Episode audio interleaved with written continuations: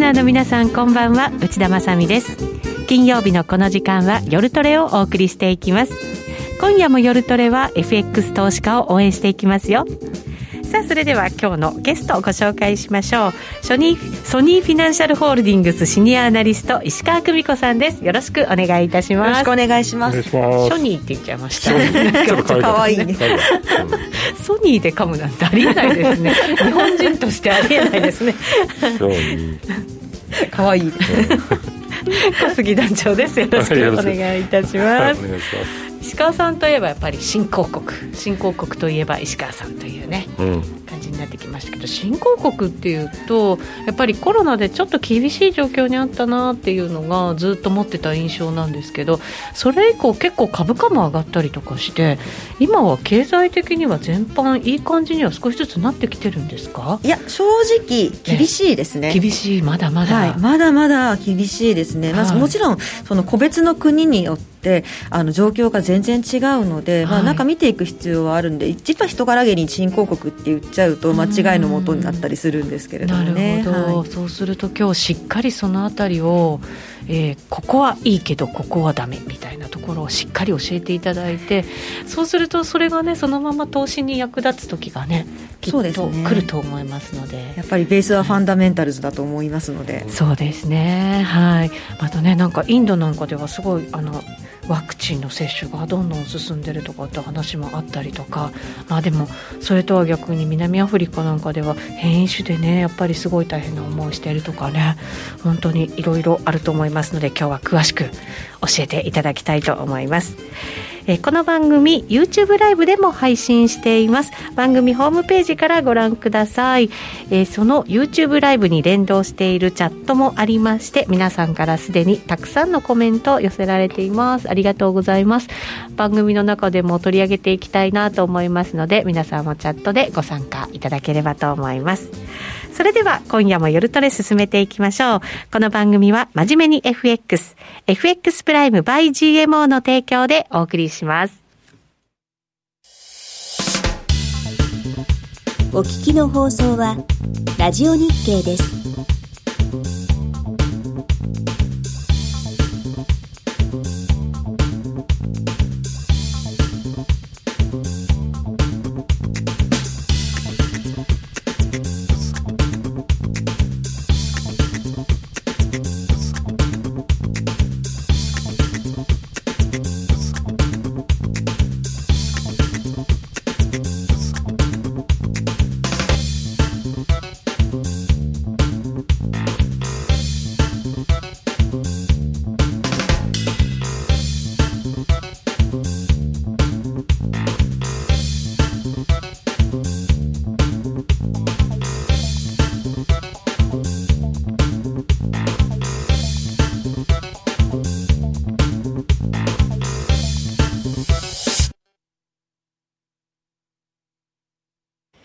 て、今夜の夜トレは石川久美子さんをゲストにお迎えしています。引き続きよろしくお願いいたします。えー、質問ももういくつか入ってきてますので、後ほど答えていただこうかなと思いますけど、なんかどんどんチャットが入ってきて、今日コメント多いねっていうふうなコメントもありますけど、どんどんいっちゃいそうなので、ちょっと一つだけ入れてもいいですか？えっ、ー、とね、内田さんという方からコメント来ましたよ。私ではないんですけど、アジア通貨危機みたいなことは起こるのでしょうか？石川さんという質問入ってます。アジア通貨危機。あの時はですね、はい、まあ別に見てきたように言って、私が別にそれを体験したわけではないんですけれども、あの、アジア通貨危機の時って、うん、まあいろんな国、あの、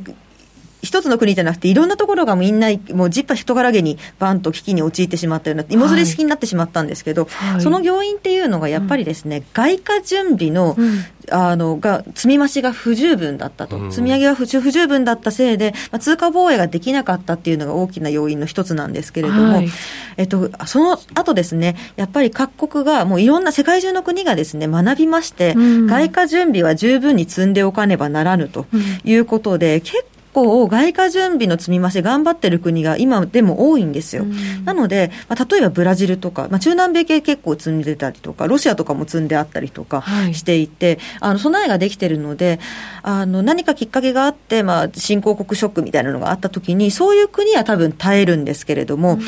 例えばその外貨準備がすごくもう不十分すぎて、まずいよねって言われてる国の、まあ、二大巨頭が、えー、トルコと南アフリカですね。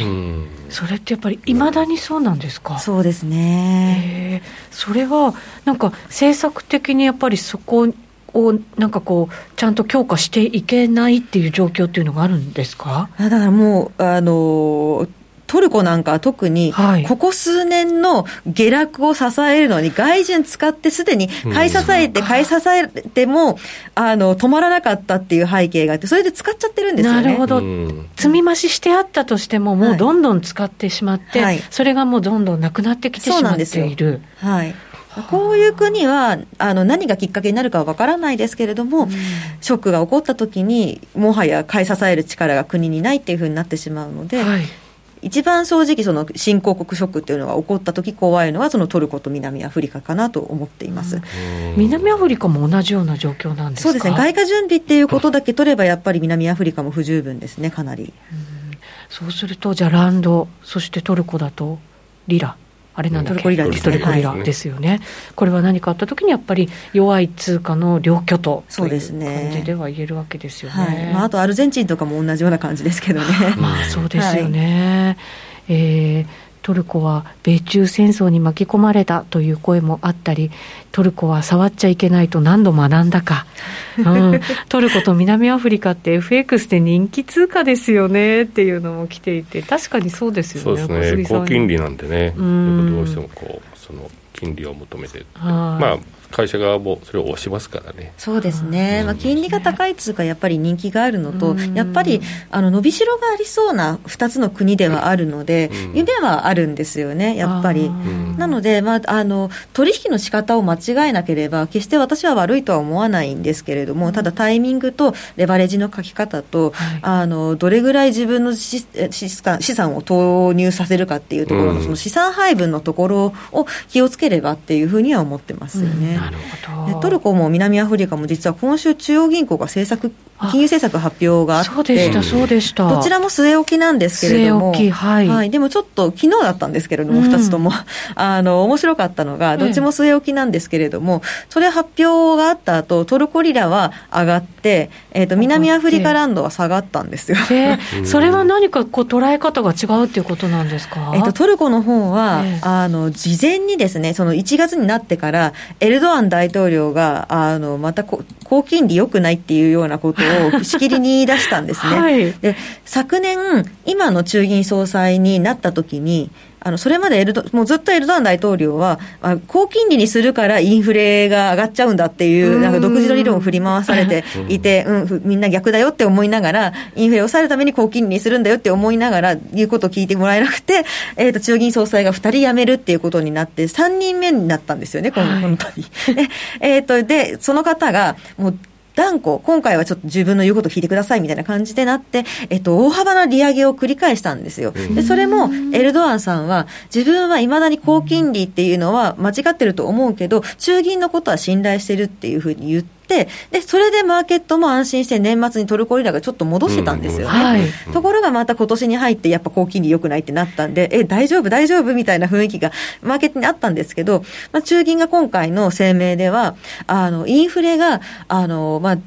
状態としてしっかり、あの、収まってこない、低下してこない限りは、えー、断固として、引き締め姿勢を維持しますっていうことを言ったんですね。はい、なので、あこれは中銀頑張ってるなってことで、トルコリラ、昨日上がったんですよ。へなるほど、そのあたりをしっかり交換したと、はい、そうですね。安心感の表れだったわけですね。安心感の。で、一方で南アフリカは、ちょっとここ、はい、今回ちょっと特殊だなと思ったのが、南アフリカって、あの、去年までは5人いるメンバーのうち、3人が据え置き主張してて、2人が利下げを主張してるんですよ。経済の状況は悪いから、うんまあ、利下げが必要だよねって言ってるのがその2人なんですけれども、はい、はい、ただ、インフレはもう上がってきてしまっているんですね、南アフリカは。そう。それで、うん、あのもう利下げフェーズって、緩和フェーズっていうのは、そろそろ、まあ、おしまいですよねっていうのが実際あるところでして、はい、もしかして何か資料をお持ちくださいました、はい、あの南アフリカの 6,、はい、6枚目かな？6枚目、はい、6ページ資料出しましょう。CPI はもう去年から上がり始めていてしまっ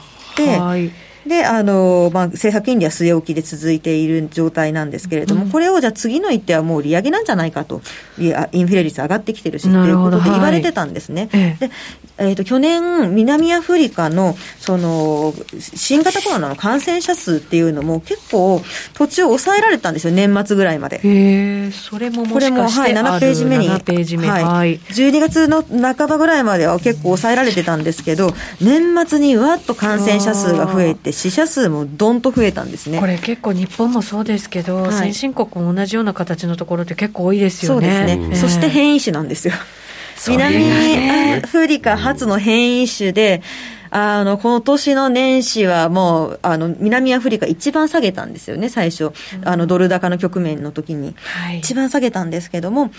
あの、まあ、そんなこんなで南アフリカも、あの、利上げとか言ってる場合じゃないんじゃないかっていう話がちょっと出てきてたんですね。うん、で、今回、正直中銀は、まあ、あの、新型コロナ大変だけれども、あの物価上がってきてるって、あのインフレの見通しも、政策金利の見通しも引き上げたんですよ。うん、政策金利、今年、えー、第3クォーターと第4クォーターに1回ずつ利上げっていうふうな見方をしてたのを、はい、第2クォーターと第3クォーターに利上げって形で、前倒しのモデルを出してきたんですね。はい、で、さらにそのコロナも大変で経済的な逆風あるんだけれども、うん、もうそろそろ企業も家計も結構耐えられるように体制がついてきたと。いうなようなことを言ってきてるんですね。本当かっていう感じなんですけど。で、この変異種の中でね、はい、それはどうなのって思っちゃいますけどね。そうなんですよね。えー、で、マーケットはそれに対して、あの、どうかって、その本当だったらこれって利上げ観測の前倒しなので、ナンアランドの上昇要因に教科書的にはなるんですけれども、でもそれでもやっぱり中銀のメンバー5人中2人は利下げを主張してたんですよ、この状況この前倒しの状況にもかかわらず。なので、あ利下げの選択肢まだ残ってるなってマーケットは判断して、その時下がったんですよね、ナイアランドが。そうなんだ結構、昨日の動きって難しかったなって思いましたね。いや、本当そうですね。はいしかも正反対の動きをしたっていうのが、はい、これ、なんかものすごい興味深いところですね。そうですね。もうやっぱりでも新型コロナの変異種っていうところは結構大きくワクチンがもしかしたら効かないかもしれない、効果がちょっと薄くなるかもしれないなんて話ですよね。そうですね。はい。で、ロックダウンをしまくっているイギリスでも南アフリカの変異種広がっていて、ロックダウンしてても、あの、感染拡大が、あの、制御できていない、抑えられていないっていう話になってきてますので、とにかくこの感染力が強そうなんですよね。弱毒化してるって話はき、もう聞こえるんですけれども、はい、その辺がやっぱり、どう対処すべきかっていうところが分から、ね、まだ固まってないですからね。これ、中銀も本当に難しい局面ですよね、きっと、まあ、どの国もなんでしょうけれども。そうですね、もう特にやっぱり新興国は、あのまあ、先進国も新興国もみんな緩和をして、財政も出動させて、なんとかしてますけれども、はい、先進国の経済に新興国の経済って頼ってる部分が結構大きいので、うん、先進国が戻ってきてくれても、新興国ってそれを受けて、影響を受けて、やっと戻る感じなので、やっぱり遅れるんですよね。なのに先進国がまだロックダウンでどうなるかわからないっていう状態になると、もう新興国自利品になってしまうので、非常に厳しいですね。先ほどもあの質問で入っていて、その新興国から先進国にマネーがこう逃避しちゃうようなことってあるんじゃないんですか？なんていうのも入ってたんですけど、はい、やっぱりそういうのも見られたりするものなんですか？ありえますね。ただまあ、あの、じゃぶじゃぶじゃないですか、今結局のところ。はい、先進国国のお金が余っているので、あのだからそのリスクオフにならない限りは、わざわざ新興国からお金引っこ抜いて先進国にって、なかなかならないとは思うんですよね。はい、ただあのまあ、リスクオンでお金余ってる時にじゃあどうするかっていうと、マーケットもコロナでどうなるかわからないから、のべつ幕なしでお金をリスクが高ハイリスクのところに入れたいとは思わないので、どうしてもリスクの取り方が選択的になるかなっていうところですよね。集中しちゃうんでしょうね、はい、その分。そうですね。だから年始の騰落率とか見てみると結構面白くって、はい、一番最初ですね、はい、最初のページに、はい、えーと、年始から昨日までのタイドルでの騰落率をちょっとグラフに出してみたんですけれども、はい、えー、と全体的に見るとあのまず強いのが産油国とかの通貨なんですよ。ああ、なるほど。原油がしっかり上がったんですよね、年始に。あの、オペックの2、3月の減産合意っていうところとか。あと在庫減ったりしてましたもんね、そうですね確かね、はい、で。その辺もあって、原油がしっかりっていうのもあって、産油国がまず強かったっていうのと、あとやっぱり、あの、鉄鉱石とかも強かったんで、あの、合わせ技で5ドルなんかはプラスに働いてますね。確かに5ドルのなんか戻り強かったですもんね、ずっと、ね、そうですね。まあ、オーストラリア、特に中国の景況感もまだ強いので、オーストラリアとかはその辺もプラスに働いているっていう感じにはなってます。あと、オーストラリアとニュージーランドに関しては、あの、新型コロナの抑え込みが結構成功しているんですよね。はい、特にニュージーランドはね、そうですね。ねはい。オーストラリアも、あの、年末ちょっと怪しい時が一瞬あったんですけれども、それもまたぎゅっとすぐ、あの、ロックダウンをして抑えてしまったので、はい、全然人が亡くなってないっていう状況なんですよね。なんで、そのあたりも、まあ、経済的にはプラスに働いてるのかなというふうには言えると思います。ただ、まあ、一方で、その、年始ってあのドル高進んだじゃないですか、だから全体的には、ね、あのどこの通貨にも下落圧力が相対的にかかってるはずなんですけれども、そ,、まあ、それをしてもその資源国全般的に強かったんですが、その中でも、産油国にもかかわらずブラジルレアルが安かったりとか。本当だ、はい。まあ、南アフリカも、まあ、こっちはあの弱い理由は、あの先ほどちょっと言いましたけれども、はい、新型コロナの感染再拡大っていうのとロックダウンっていうのがきちょっと厳しめに効いていてっていうのが、まあ、ありますけれどもね、ブラジルも、ブラジルは感染者数はあのそこまでガチガチ伸びているわけではないんですけれども。ブラジルもでも一時期ものすごい大変でしたもんね。そうです、そうです。すごく伸びていたんですけれども、まあ、あの、なんていうか、あそこはボルソナロ大統領がコロナはただの風邪だって言って、そうだった各州があの一生懸命ロックダウンしましょうって言ってるのロックダウンなんてやめるんだっていうのが 彼の主張だったんですね。であので、それでも一旦ちょっと収まってきてたんですけれども、またちょっと年末ぐらいから感染者数もじわっと増えて、死者数もじわっと増えてるような状況で、ブラジルも実は変異種が発見されちゃってるんですよ。そうなんですね。はい。これでもまだ大統領のその姿勢はそのままなわけですよね。そうですね。だから本当は12月中にもワクチン接種開始って言ってたのが、えええー、と伸びて、えー、と今週やっとワクチン接種開始になりましたね。あそうなん、ね、一応、はい、始まりました。日本よりは早いんです、ね、そうですね。はい。まあ、そういうのもありつつで、ブラジルもインフレ率がぎゅって上がってきてたんですよ。あの、11ページ目ですかね。はい。インフレ率上がってきてしまっていて、もうブラジルすでに実質金利がすごいマイナスに突っ込んでしまっているような状態ですので、利上げしなきゃいけないんじゃないのって話がずっとあったんですよね。新興国でマイナスになるっていうのが現実なんですね、実質金利マイナスだと、やっぱり通貨安圧力、がんがんかかってしまいますので、ね、なかなか、でブラジルもあのちょっと、途中、2020年中も途中途中でブラジルレアル外介入とかやったりとかしてたんですね。で、そうするとやっぱり外順売らなきゃいけないので、ブラジルは外順結構しっかりあるんですけれども、あの、これずっと繰り返すわけにはいかないということで、利上げ必要なんじゃないかって話が出てきてたんですよね。で、それが、えっ、ー、と、2021年は多少、まあ、なんていうか、インフレ率が上がっても、これはほとんどですね、コロナの影響でサプライチェーンが、あの、寸断されてしまっていて、食料品の価格が中心に上がってるだけだと。だから、2011年に関、2021年に関しては、えっ、ー、と、ちょっと上振れしたぐらいでは別に上げないよと。うん、2022年になったら、もうちょっとなんか修練されてきて、その時に対応しますみたいな話をしてたんですよね。はい、なんですけど、あの、ブラジル中銀のその、インフレとかの見通しが、あの、12月に発表された時のものが、えっ、ー、と、ちょっと情報修正されてたんで、マーケットがもう2021年にも、あの、利上げするんじゃないかっていうことで、それも、なんかレアルの上昇、年末の上昇要因の一つにはなってたんですけれども、はい、ただまあちょっと、あの、こういうなんか財政もまた、財政出動がまた必要なんじゃないかと、あの実は年始にあの低所得者向けの現金普及を停止させたりとかしてたんですけれども、それもあの交換されてたんですよ、財政にはプラスだっていう話で、交換されてたんですけど、でもやっぱりこれ必要でしょ、状況的にはっていう話になったりとかもしているので、またレアルも下落しちゃったりっていう圧力になっちゃってるんですよね。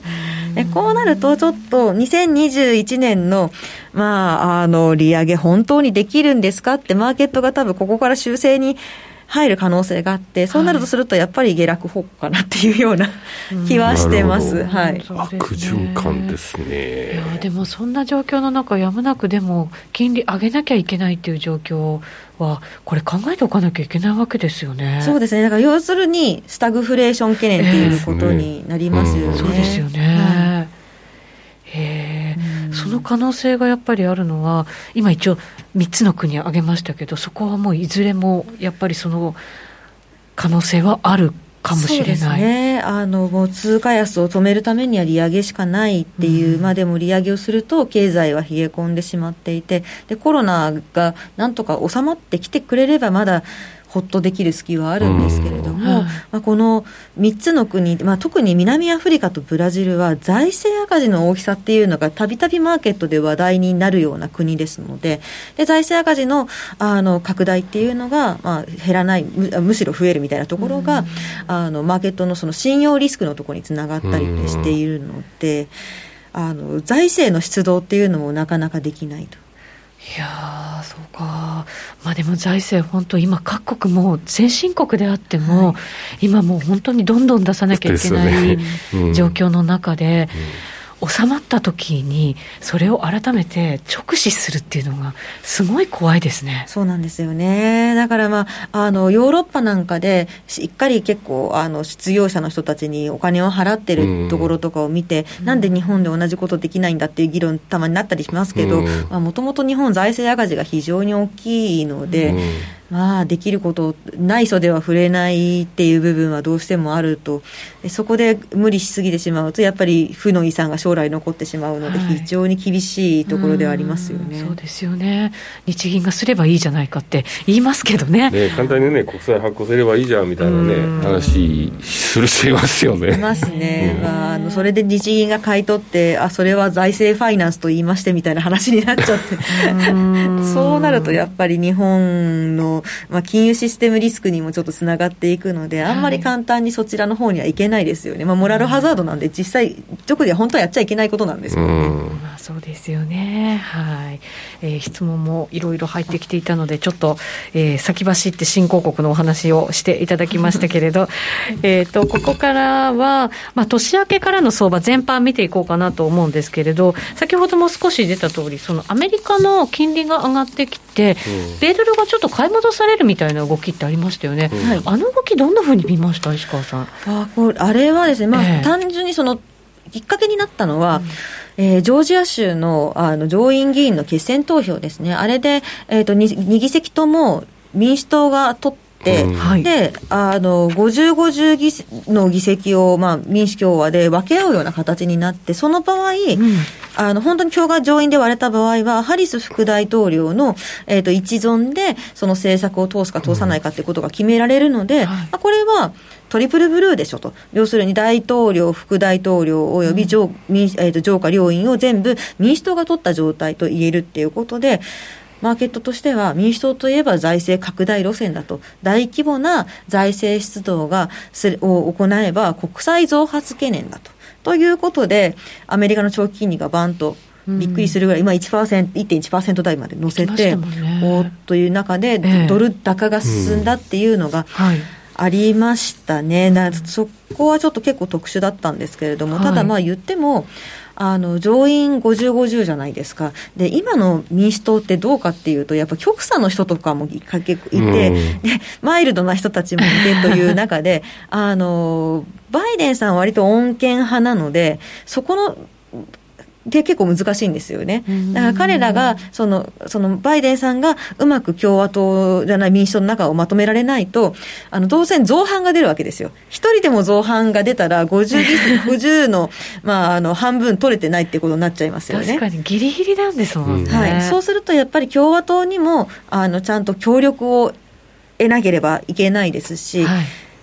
まあ、そこをやるとするならば、おそらくそんなに巨額な財政支出はできないだろうっていうのが、まあ、マーケットに次第に広がっていって、でその中でもちょっと落ち着いたっていうのがありますよね。ああともう一点その年始の金利上昇を、はい、あの助けてしまったのが、フェドのメンバーが結構ですね、はい、テーパリングの必要性を議論の必要性っていうのを声高に言うようになってきたんですよね。これまだそんな議論が始まるの早いだろうって思ってたところでしたよね。はい。なので結構マーケットもびっくりしてしまって、うん、それもアメリカの長期金利の上昇に拍車をかけてしまった形になったんですけれども、はい、まあ、こちらもあの、まあ、おっしゃる通りですね、まだ議論にするのが早いということで、パウエル FRB 議長がそこにちょっと落ち着けということで、まあ、タオルを投げたっていうのもありまして、このそのトリプルブルーって言っても油断できないっていうのと、パウエルさんの落ち着いてくださいっていうのと、まあ、2つあって、長期金利の上昇が一旦落ち着いて、そのドル高のなんていうか、競争局もちょっと一回おしまいになりましたみたいなのが年始の流れだったと思います、ね、あの株高も続いていて、そこにやっぱりブレーキ、急ブレーキをかけるのは、多分その金利に関するものなんだろうっていうのは、多くの人が想像しているところだと思うんですけど、石川さんもやっぱりじゃあ同じような感じに考えてらっしゃいます？いやだからあこれって難しいなと思うのが、はい、そのリスクオンでそのマーケットがそのなんというか、その金利の上昇の理由ですよね、景気が回復していて、それをポジティブに見ての金利上昇であれば、株、その緩やかな金利上昇であれば、株式市場もそこまで、あの、キュッて冷えるような感じにはならないと思うんですけれども。正常に戻るところですもんね。ね本当だったら喜んでいいことなわけですよね。うん、よねなんですけど、まあ、なんていうか、いわゆる悪い金利上昇みたいな形で、あの、急激に、その、上昇、金利が上昇してしまうっていうようなことになると、株式市場も当然リスクだっていうふうに見ると思いますし、はい、悪い金利上昇だっていうふうにマーケットが判断すると、その、それこそ財政赤字がめちゃくちゃ拡大するというような形の悪い金利上昇とかであれば、はい、えっ、ー、と、為替市場の場合はドル安に反応することがあり得るので、うん、なんていうか、まあ、ちょっと反応の仕方が変わる、理由によって反応の仕方が変わると、金利の上昇の背景ですけど。じゃあ、悪い金利上昇になった場合っていうのは、同時にもしかしたらドルが売られるっていう形になるという、はい、なるほど。うん、そうなった場合は、まあ、だから株が下がって、まあ、アメリカの金利は上昇してるけど、ドルが売られるんで、まあ、リスクオフになるんで、ドル円なんかの下げは結構きつくなりそうですよね。もしそれが起こった場合は。為替安、はい、債券安だからトリプル安っていうことになるわけですね、ね。起こった場合はですけれども、ただまあ実際は、そのフェドも分かってるわけですよ、急激な金利の上昇を許すようなことになってしまった場合は、うん、あの株が冷えてしまうと、それは、まあ、全くフェドの望むところではないので、はい、それはおそらく避けに来る。と思いますから、まあ、その辺はあのテーパリングのに関する議論もそうですけれども、口先の部分でできるところと、あと国債の買い入れの部分のところとかで、まあ、あの辺は買ってるのは短いところですけれども、うん、短いところを抑えれば、長いところもある程度抑えられてくるので、はい、それでコントロールして、ちょっと様子を見るのではないかなとは思ってはいるんですけどね。ですね。これだけやっぱりこう前代未聞のこう緩和が行われていて、それの蛇口を閉めていくって本当に難しいんだろうなと思うので、本当にそうだと思います、ね、2023年までっていう話もありますけど、本当にそれ以降できるのかっていう感じもなんか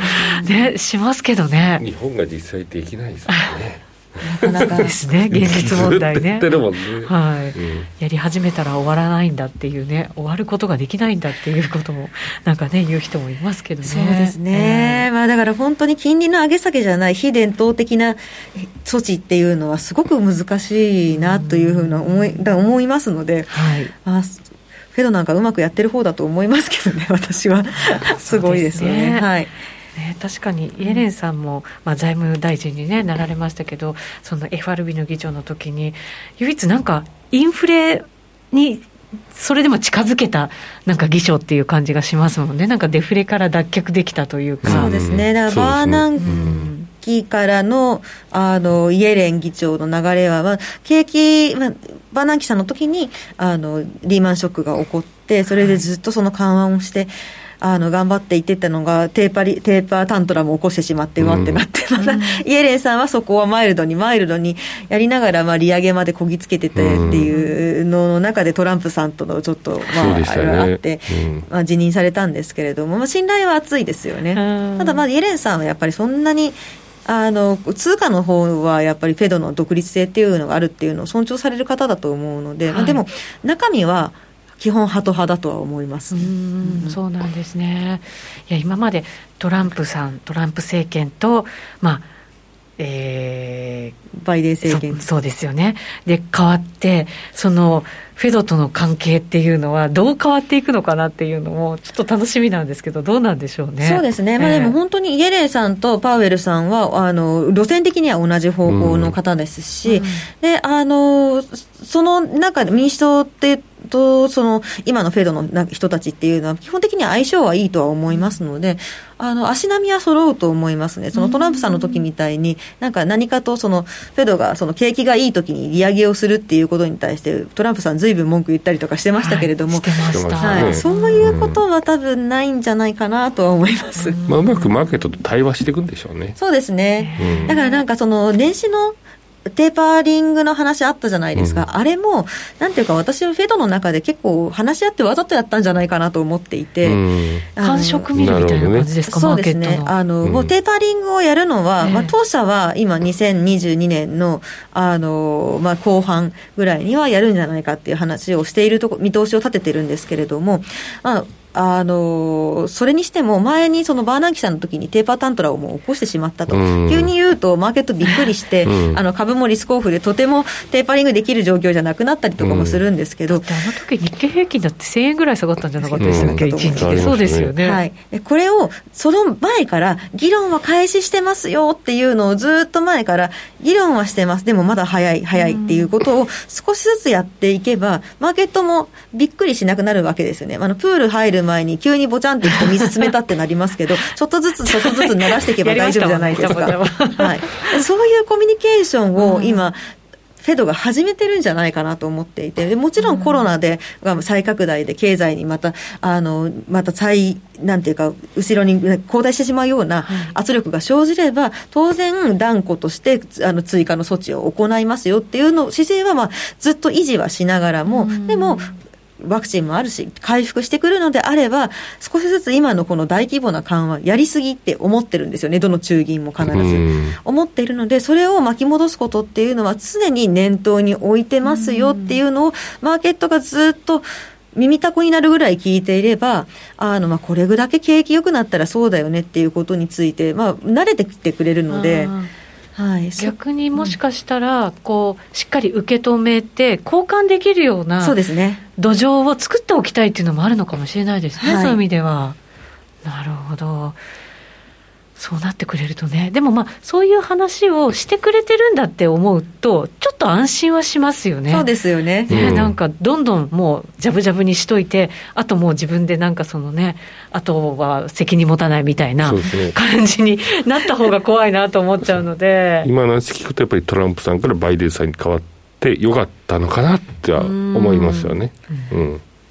そうですね。そうですね。マーケットの対話っていうのが、どんどん重要視されるような、マーケットの規模がもうどんどんどんどん大きくなってるので、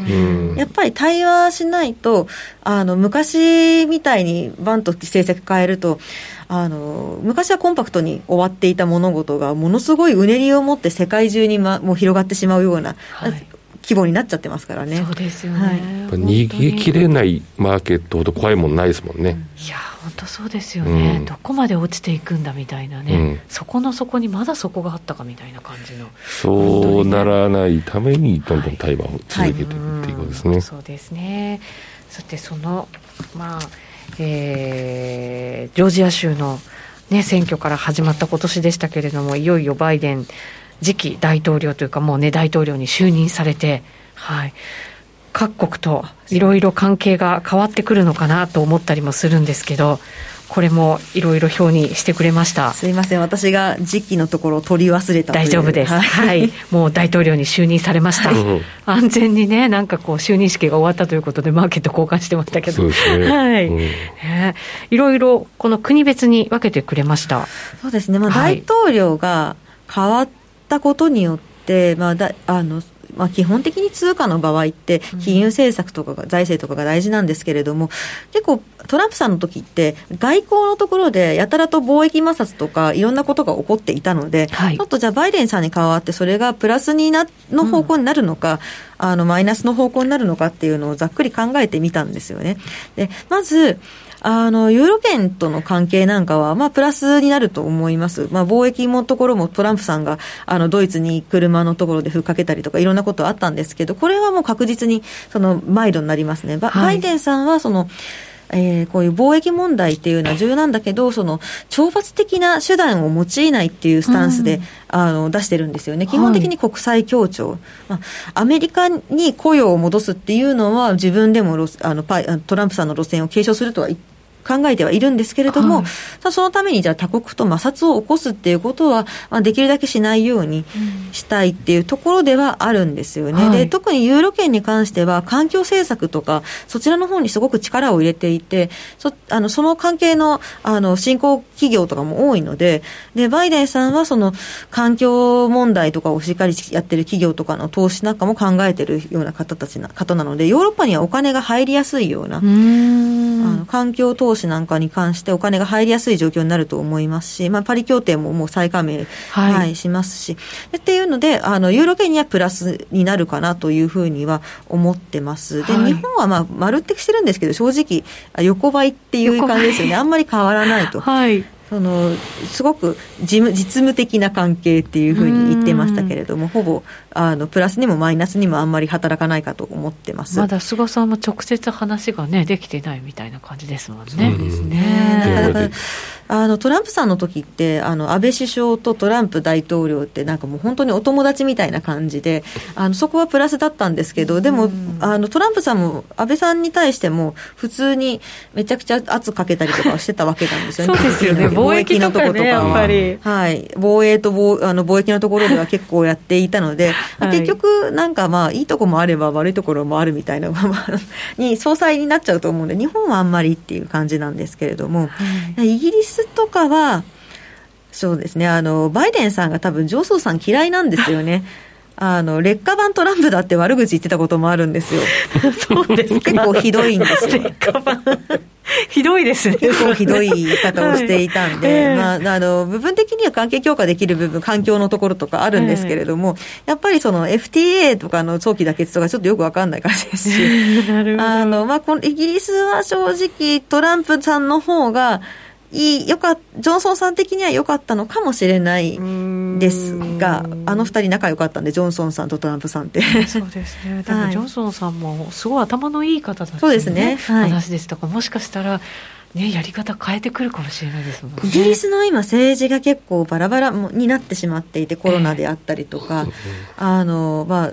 すごく戦略担当のハミングスさん、年末にお辞めになるっていうふうな表明して、ままだ残部やってますけども、もうそれでちょっと番頭役というか、参謀がいなくなっちゃってる感じなんですよね。それも厳しいっていうところで、結構イギリスは政治の混乱が今後、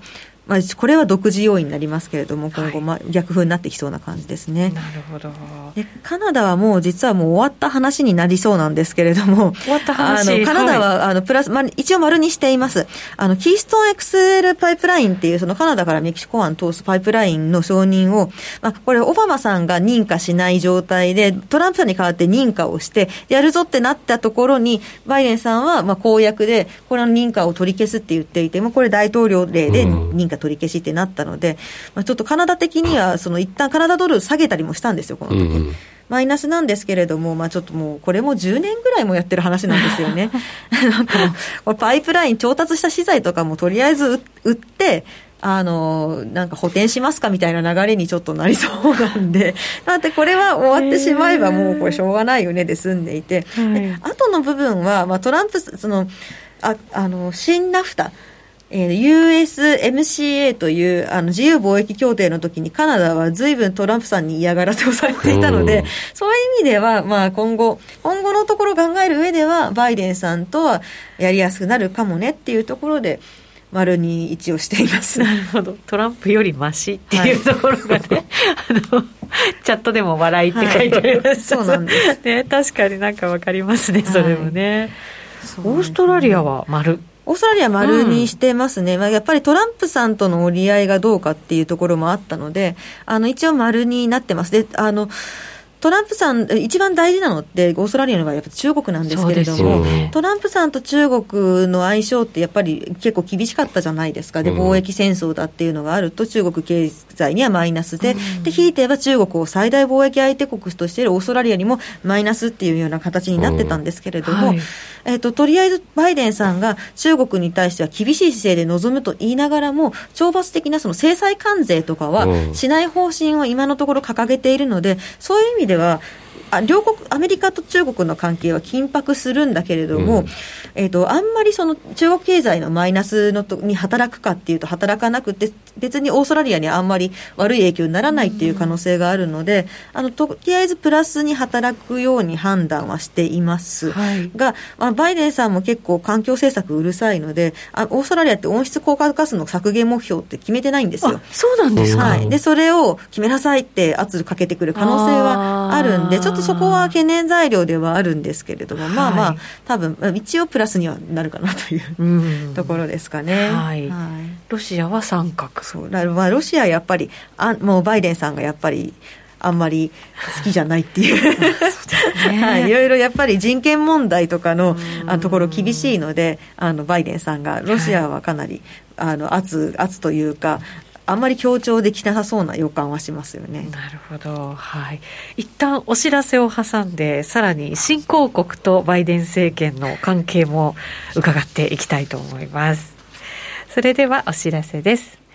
約定力と低スプレッドで選ぶなら最大50万5千円口座開設キャンペーン実施中の FX プライム by GMO。人気のハイスピード注文は待ち時間なしの連続発注を実現。サクサクお取引いただけます。ポジション全決済、土点注文にも対応だから、スキャルピング取引や隙間トレードと相性抜群です。トレードも情報も、やっぱりプライムで、決まり。株式会社 FX プライムバイ GMO は関東財務局長金賞第259号の金融商品取引業者です。当社で取り扱う商品は価格の変動などにより投資額以上の損失が発生することがあります。取引開始にあたっては契約締結前交付書面を熟読ご理解いただいた上でご自身の判断にてお願いいたします。詳しくは契約締結前交付書面などをお読みください。お聞きの放送は、ラジオ日経です。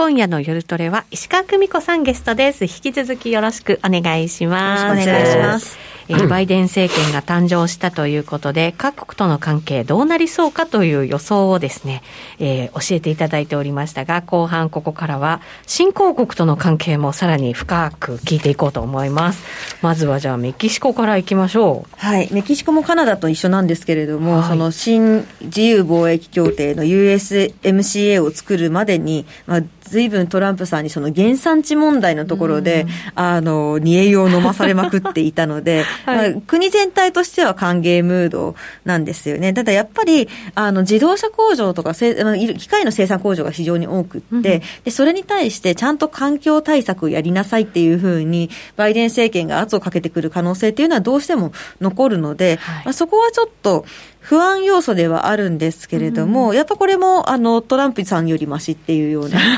ふうに受け止められ安いところがあるとは思います。はい、で、まあ今、やっぱりメキシコ原油のところとかもプラスに働いてたりもするので、まあまあ、あの、うん、いい方だと思います、新興国の中では。なるほど。その新興国で悪い方がブラジルになりますか？もしかして。はい、同じ中南米ですけれども、うんはい、えっ、と、ブラジルはですね、あの、ボルソナロ大統領は、あの、ブラジルのトランプって呼ばれているわけなんですよね。で、あの、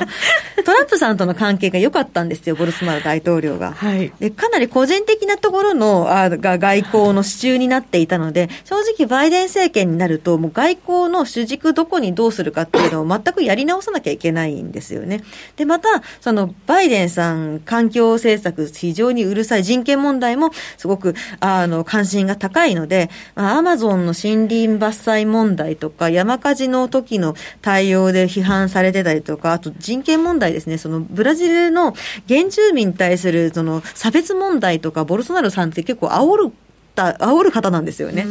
差別を煽っているとか、まあ、いうところで、かなり問題視されるので、まあ、バイデンさんとは基本的に相性が悪そうなんですよ。確かに、はい、チャットにトランプに似てるやつはみんな嫌いって書いてありますけど。まあ、多分そうだと思います。まあまあ、相性っていうのもありますからね。はい、ありますね。確かにね。はいトルコも×ですね。はい、トルコも同じですね。はい、やっぱりエルドアン、トルコのエルドアン大統領が非常に、まあ、独裁チックな方なので、その姿勢が嫌いで、選挙期間中とかも、あの、エルドアン大統領は辞任すべきなんてことをバイデンさんおっしゃったりとかしてるんですよね。まあ、あの、すごい。結構厳しめな批判をされてたりもするので、はい、で正直ですね、トルコに関しては、トランプ政権の時も、あの、まあ、中国、ロシアのミサイル防衛システムの導入とかで、結構制裁が加えられていましたので、うん。はい、トランプさんの時でさえもそんなに、あの、関係が良かったわけではないんですけれども、はい、バイデンさんになっても引き続き、ちょっとアメリカとの外交問題のところは、あの、常に重しとして、あの、かかってくる可能性のある部分ですよね。うん、そうですね、うん、そして経済同じようにあんまりいい状況ではないんですけど南アフリカは丸なんですね、はい、これはですねあのトランプさんの時って南アフリカほとんどアメリカとの関係をうまいなんかなんていうか改善もなんてものすごく悪くなったりもしてないんですけどほとんどできてないっていうところなんですね外交が。ですね、はい、でたまにその一度あったのがトランプさんを支持していたアメリカの FOXTV、うん、FOX があの南アフリカの白人の牧場主、7割以上の牧場を白人が持っているんですよ、農場経営者が持ってるんですけど、これを今、南アフリカって、今っていうか、もうずいぶん長く、黒人の農業経営者に振り分けようっていう、接収して振り分けるっていうことを結構やろうとするしていて、それがまあ問題視というか、あの無理やり取るのもどうかっていうのもあるんですけれども、そのなんていうか、黒人のその使われてる人たちが、あの白人の農業農場経営者を殺害するっていう事件が起こったりしたんですよね。でも昔、これすごい昔の失敗談なんですけれども、それ無理やりその白人の牧場の農場経営者から、えっ、ー、と、無理やり土地を取って黒人のの人たちに振り分けたら、農場経営するノウハウがなかったので、全部ダメになっちゃったっていうこともあったので、それこんなそんなに簡単な問題じゃないんですね。それが一番失敗したのがジンバブエだって言われてるんですけれども、はい、はい、なんであの簡単な問題じゃなくて、まあ、慎重にずっと進められている問題なんですが、これをフォックスが、あの、南アフリカの、なんていうか、良くないところだみたいな感じで、白人を守んなきゃいけないみたいなことのトーンのテレビ番組作ったら、トランプさんがその番組を見て、南アフリカはけしからんってことを一回言って、それが南アフリカランドのリスク要因視されたことがあったんですよね。まあ、そういう、なんていうか、すごく表面的な批判って、なんですけれども。なるほど。テレビ見てですもんね。そうですね。これが、だからそういうことがなくて、まあ、これからバイデンさんと新しい関係を構築していけるならいいよねっていう感じで、南アフリカでは一応、プラスの受け止め方をされてはいます。が、正直、南アフリカもやっぱり人権問題大きいので、はい、バイデンさんがどこまで関心持つか分かんないんですけれども、あのひょっとする、まあ、うまうまくいく可能性もありますし、ちょっとネガティブに触れる可能性もあるんで、そこはちょっと要なんていうか検討というか、観察が必要っていうところですね、はい、そして中国、北朝鮮、中東に関してはいずれも三角と。はい。中国。は強硬政策維持なので、その貿易問題、ここすごくちゃんと見なきゃいけないと思っているのが、はい、一番これ、中国大事だと思ってるんですけれども、うん、その先ほども言いましたけど、懲罰的な手段を用いずに、中国には強硬に、あのなんていうか、対対なんか対応するみたいなことを言ってますよね。はい、でただ、懲罰的な手段を用いないのに、中国が言うこと聞くんですかっていう問題があるわけですよ。うそうですね、はい、でそうなると、まあ、中国のとの政策っていうのが全然進まないっていうことになってくると、最終的に成果を出そうとすると、バイデンさん、結局制裁しなきゃいけないんじゃないかっていう、まあ、見方もできるわけなので、ちょっとこの、ここどううまくいくのかっていうとこなんですよ。ね、しかもこのコロナ禍の中で GDP プラスで出してきたのってやっぱり中国の強さだったりも、うん、まあ数字が信じられるかどうかってところをね、言われたらあれですけど、でもね、なんかその中でやっぱり強さも、なんか異彩放ってるってところもあるし、うん、あとアメリカとその中国との貿易もそれほど減ってるとかっていう感じじゃないですもんね。そうですね。えー、で、あの、かつその中国ももうあの全人代で今までは外需に頼っていて、まあ、急激に成長してきたわけなんですけどこれからは内需主導に切り替えていこうというふうにしているので、うん、まあ、外に外注するんじゃなくて全部中国でやっちゃえばあのなんていうかこういうコロナでストップの物流がストップしてしまった時でも大丈夫だしみたいな感じで、まあ、効率は悪いんですけど中国でやっちゃおうっていうそのちょっとブロック経済じゃないですけど、国内で全部やるっていう、あの買うのも中国人、売るのも中国人みたいなところに持っていこうとしているので、あの規模だったら、でもできるかもしれないですよね。かもしれないですよね、えー、まあ、それって果たして中国にとってどれだけプラスかっていうのと、うん、やっぱり外需と一緒に回していった方が、回復って早いので、うん、内需に切り主導に切り替えると、中国の成長って、これまでみたいな感じにはならないと思うので、それが果たして中国にとっていいのかっていうのもあるのと、あともう、やっぱりもう一つ不安なのが、コロナなんですよ。中国今情報、落ち着いてるように見えますけれども、あんまり情報出てこないんですけど、はい、あの、WHO の調査団を止めたりとか、ちょっと不穏な動きを、ね、はい、見、見せていて、で、あの、私の友達で上海に住んでることがいるんですけど、はい、また学校閉鎖になってるとコロナで。ってことは、じゃあ、はい、結構もしかしたら人数増えてるってことですね、そうですね、だから数字に現れてこないけれども、中では再拡大していてっていうのが、まず結構深刻化していたりとか、あれだけ人数いるんで、もうひょっとしたら変異種も出てるかもしれないですし、そうなると、これまでの調子でまた景気回復っていうのは、なかなかいかないかもしれないので、はい、ちょっと中国の経済状況とかは、まあ、ちょっと。本当に注目していかなきゃいけないなというところなんですよね。そうですよね。でなんかこうバイデン政権になった途端になんかレアアースとかをね、はい、なんか統制するのを強化したりとか、ああいうのってやっぱりいろんな国、いろんな企業に影響はかなりあるんじゃないかなと思ったりもしますよね。そうなった時に今度逆になんか中国がねいろいろいろんな国に仕掛けてくるような存在になっていくのかななんていう怖さがね、ありますよね。そうですね。だからまあ他のところで調達できないような希少金属なんかも中国にはあったりしますし、はい、あとはもう先進国の方で、その希少金属を使わないでなんとか済む技術を開発するっていうような、そういう競争になっていくとは思いますけどね。なるほど、そうですね。まあ、それでどっちが最後強くなるかっていうとね、うん、新しいものを開発した方が早い強くなるって思いたいですけどね。そうですね。ねまあ、これはなんか、まあ、開発、技術ができてもすぐに実用ができるわけではなかったりとかもするので、でね、まあ、厳しい状況は続くとは思いますけどね。えー、北朝鮮も三角ですけど、ここは本当わからないところがありますね。そうですね。えー、まあ、あんまりそのバイデン政権がここに頑張ってやるって話も意欲を燃やしてるって話も聞かないので、しばらく物事が進展しない可能性はあるなと思ってます。連携もよくわかんない、ね。時もあんまり積極的じゃなかったですよね。うん、そうですね。ねはい。まあ、トランプさんが割となやあの成果出しやすいところだと思ってやってたところはありますけども、はい、やっぱりそのバイデンさんになるトーンダウンはまあ否めないかなっていうところですかね。ねトランプさんが一生懸命やってたその中東イスラエルのところとかも、ちょっとバイデンさんになったら、ここの関係性っていうのはちょっと弱くなりそうですし、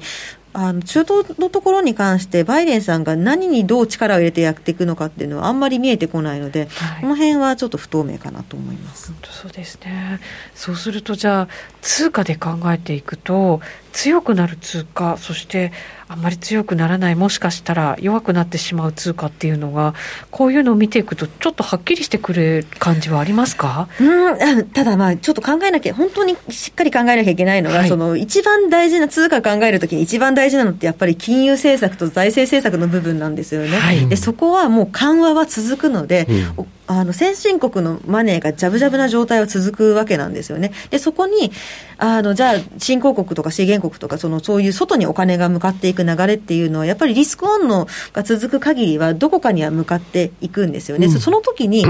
選ばれやすい通貨と選ばれにくい通貨の、あの、を分ける時の一つの要素として外交っていうのがあるとは思うんですけれども、やっぱりその他にも、その国の個別のそのコロナの状況であったりとか、実質金利がプラスなのかマイナスなのかと、利上げの可能性があるのかどうなのかっていうところと、まあ、単純にファンダメンタルズ強いのかどうか、どうなのかっていうのがあって、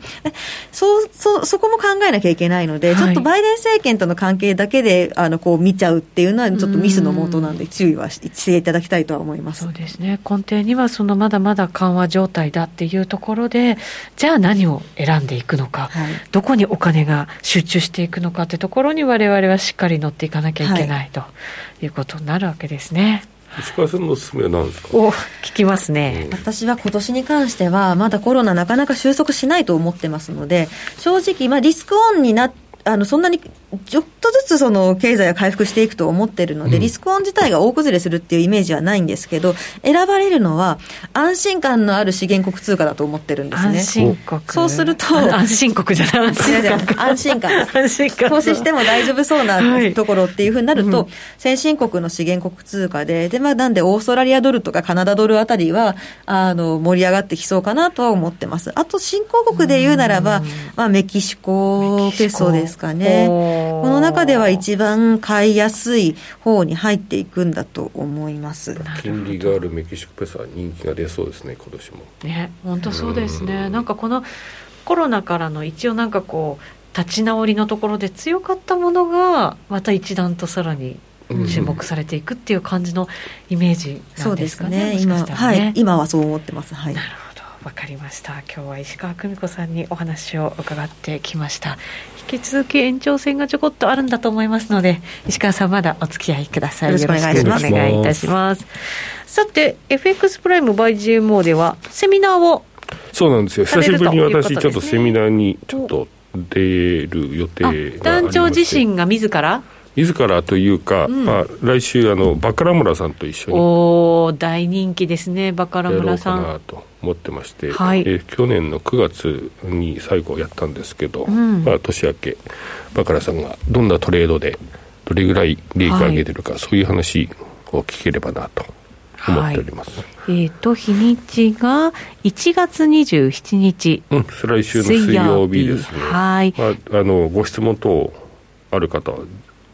私のツイッターにでもおそれでいいんですか？いただければ。団長のツイッターに？はい。はいわかりましたそうするとじゃあバカラ村さんがその質問等にも答えてくれる可能性があるとそうですねはい、いうことですね。いろんなことを聞け聞ければなと思ってます。はい。バカラ村さんも本当になんかこう多岐にわたっていろんなところをしっかり見られて長期的にも短期的にもしっかり分析されてトレードされてますからね。この業界で個人トレーダーとしてこうずっと生き残ってるのはバカラ村さんぐらいじゃないかなと僕個人的に思ってはいるんですけど、ね、そうですね。ぜひぜひ皆さん参考にしていただきたいと思います、これは口座をお持ちのない方でも大丈夫ですか？ええ、ご参加いただけますので、はい、太っ腹セミナー。はいご参加いただければなと思います、うん、はい特にそれ前日に申し込みが必要とかっていうのはないんですね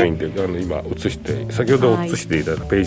ジの黄色いボタンを押していただくと大丈夫です。はい。なのでまずは FX プライム by GMO のホームページで確認していただいてはい、はい、ぜひぜひ1月27日ご参加いただきたいと思います。はい。お待ちしております。そろそろラジオの前の皆さんとはお別れとなります。また来週素敵なゲストをお迎えしてお送りしていきたいと思います。この番組は真面目に FXFX プライム by GMO の提供でお送りしました。